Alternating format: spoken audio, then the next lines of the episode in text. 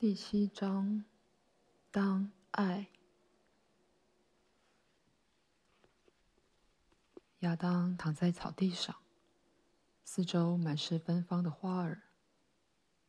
躺在树荫下打盹的他，任由思绪流动。可忽然间，有一股带着不明暖流的回忆涌上心头。暖意以某种力量加速他的所有思绪。不久前，有个新的创造站在我的面前，他长得跟我很像，但还是不太一样。是哪里不一样？他现在在哪？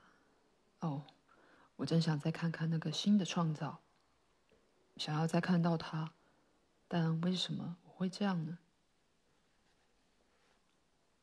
亚当从草地上叙述起身，看了看四周，接着脑中。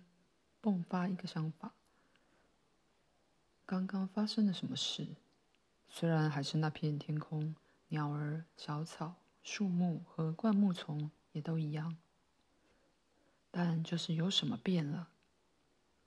我看出去都不一样。地球上的所有生物、气味、空气和光线都变得更美好了。接着，亚当冒出一句话。对着万物大喊：“我用爱回应你们。”这时，从小溪的方向有一股新的暖意，立刻将他的全身包围。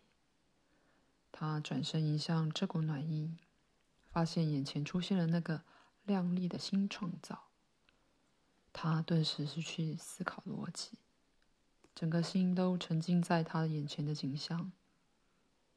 小溪的水洼旁，静静坐着一位女孩。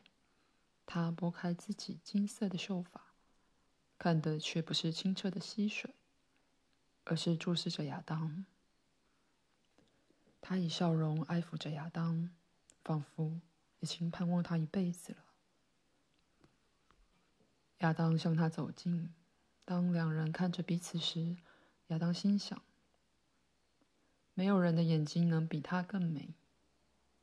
接着大声开口说：“你就坐在水边，水很舒服的。你想和我一起泡澡吗？”“想。”“那你想听我介绍一些创造吗？”“想。”“我赋予他们各自的使命，我会让他们也为你服务。”你想和我一起创造新的创作吗？想。他们先是在溪中泡澡，后来又在草地上奔跑。亚当爬上一只大象后，为他开心的跳舞。啊，他的笑容真是令人着迷。亚当称呼他为夏娃。快要日落时，两人站在壮丽的世间万物之中，享受它们的色彩、气味和声音。夏娃安静而温顺地看着太阳下山，花瓣收回成花苞，白天美丽的景色从眼前消失，进入了黑暗。你别难过，已经对自己有信心的亚当说。现在是夜晚的黑暗降临，夜晚是我们需要的，可以让我们休息。但无论夜晚多长，白天一定会再回来。会和今天一样，还是会有新的一天？夏娃问。你想他怎么回来，他就怎么回来。每一天是谁在支配？我。那你是谁在支配？没有人。你是从哪里来的？我来自梦想。那周遭这赏心悦目的一切是从哪里来的？也是来自梦想，是为我而生的创造。是谁的梦想这么美好？那个谁又在哪里？他经常在我们身边，只是肉眼看不到他。但能与他同在还是很棒。